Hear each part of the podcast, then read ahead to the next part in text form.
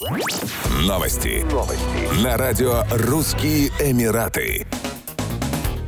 Спрос россиян на туристические поездки на ноябрьские праздники вырос на 10-15% по сравнению с 2022 годом, сообщили в Ассоциации туроператоров России. При этом чаще всего путешественники из России бронируют туры в Объединенные Арабские Эмираты. На это направление приходится 20-25% всех бронирований. Среди факторов, стимулирующих продажи, возможность либо продлить отпуск за счет праздничных дат, либо начать его раньше, а также увеличение объемов авиаперевозок в первую очередь на зарубежных направлениях. Пик бронирований ожидается в середине октября. В основном россияне планируют экономный отдых продолжительностью от 3 до 7 дней.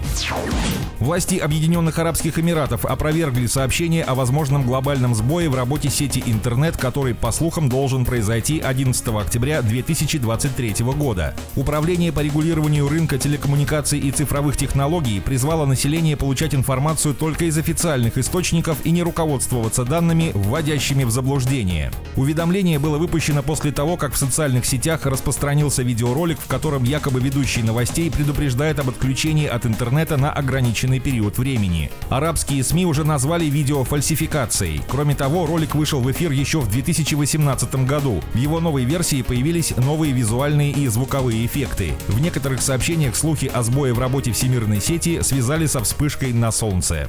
Еще больше новостей читайте на сайте RussianEmirates.com